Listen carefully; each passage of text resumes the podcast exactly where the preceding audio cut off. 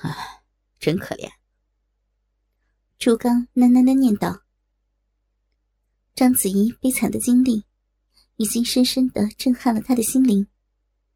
他的心在忏悔，为自己刚才的受刑而内疚。”继续说下去，后来怎么样？莫天看上去饶有兴趣。他是变态的，他把我当成了他的玩物，用各种方法来虐待我。在拍电影的时候，经常把我叫到他的房间里强奸我。有时周围没人，在光天化日之下，他也不放过我。这些我都还可以忍受。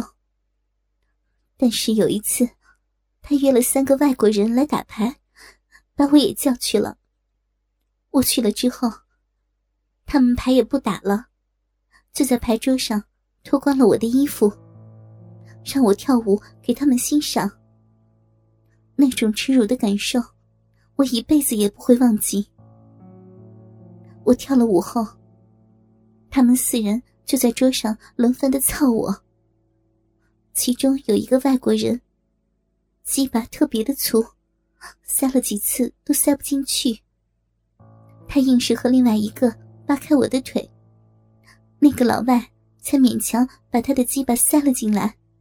那，那真的比生孩子还要痛。老外还特别的喜欢干女人的屁眼。他们就这样，一直玩到了天亮。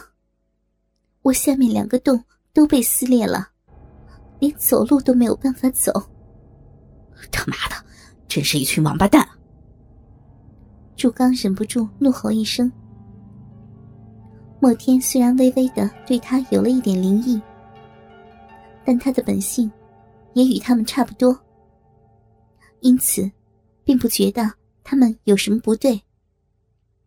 他一般每周让我去别墅一天，有时候是只有他一个人，有时候人很多，最多一次有七八个。还好，他们也有的带女的来，不然我一定会被他们干死的。我开始渐渐习惯这种生活，在男人面前可以很自然的光着身子跳舞，但我对男人产生了一种非常强烈的厌恶感。不论哪个男人与我做，我都丝毫没有反应，因为这个，他也给我吃了很多的苦头。那你现在反应怎么这么大？三天前。他给我注射了一种针剂。后来我知道，这是一种促使女性荷尔蒙分泌的强烈性药。在这种药的作用下，我比天下最淫荡的女人还淫荡。我已经彻头彻尾成为了他的性奴隶了。莫天雄伟的身体压在章子怡的身上。故事已经讲完了。莫天已不再有耐心等待，也许是回忆起了伤心的往事，也许是莫天超级的大鸡巴弄痛了他。章子怡身体对性欲的渴望，远没有刚才那种强烈。晶莹的泪水从她的秀眸中像珍珠一样的滴落，心灵的伤痛与肉体的欢愉。交织在每一次强烈的冲击中，朱刚的心在一阵阵的扯痛。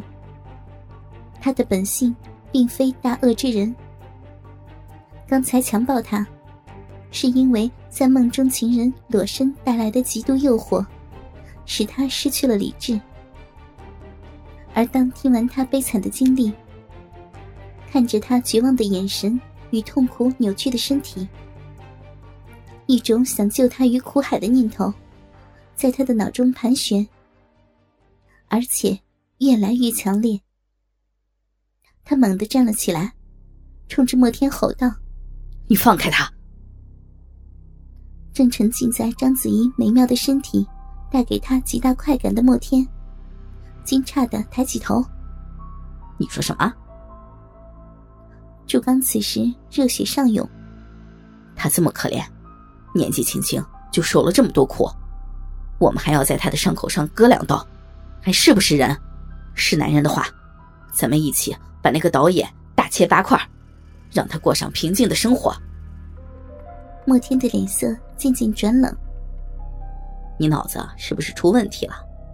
现在说的多动听，刚才你还是第一个强奸了他，这么快就忘记了吗？朱刚顿时语塞。莫天凌厉带着杀气的眼神，让他不寒而栗。他后退了一步，颓然坐回了沙发。莫天不再理他，继续迎虐着章子怡。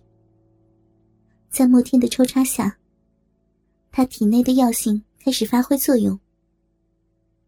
章子怡被他征服了，他大声的叫着，虽然身体被绑着，但纤细的腰肢不断的左右扭动。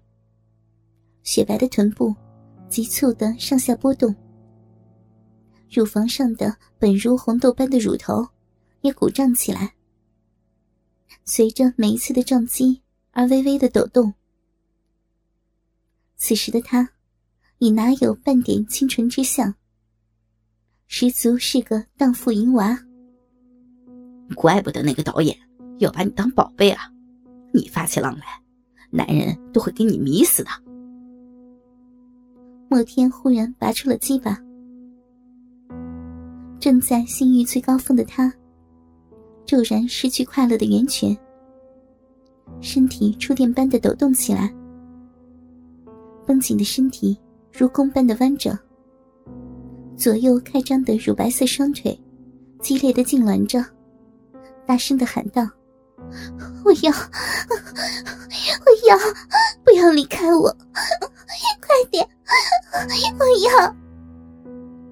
莫天拔出鸡巴，是因为他感觉快控制不住了。他在粗肿的鸡巴根部捏了几下，然后又一次将鸡巴直灌入他的体内。章子怡的逼似乎产生了强大的吸力，如水蛭一般紧紧的吸住他的鸡巴。一种爆炸般的快感，植入他的脑海中。他禁不住狂吼一声，达到性欲的最高峰。章子怡感到自己的小臂深处，同时阴道内的嫩肉快速的一张一合的收缩着，更紧紧的吸着鸡巴。两人同时达到了性欲的最高峰。祝刚虽然内心充满着对章子怡的怜悯，但眼前的一幕仍让他血脉奋张，难以自已。越是这样，他的心中越是充满了更强烈的自责。他忍不住抱着头呜咽着。莫天穿好了衣服，看了一眼双眼失神的章子怡，又看了一眼抱头隐气的祝刚。我不是一个嗜杀的人，所以今天我也不想开杀戒。这里有一瓶毒药，可以让人三天后心脏衰竭而死亡。警察是找不到死因的，不是因为我同情，而是我希望有一天还可以再次享受你美妙的身体。至于你们两个如何的收拾残局，这我就不管了。莫天将一瓶墨色的小瓶扔在地上，拿出摄像机，摄下章子怡受虐后的身体，飘身出了窗外。我的心是不是变得软弱了？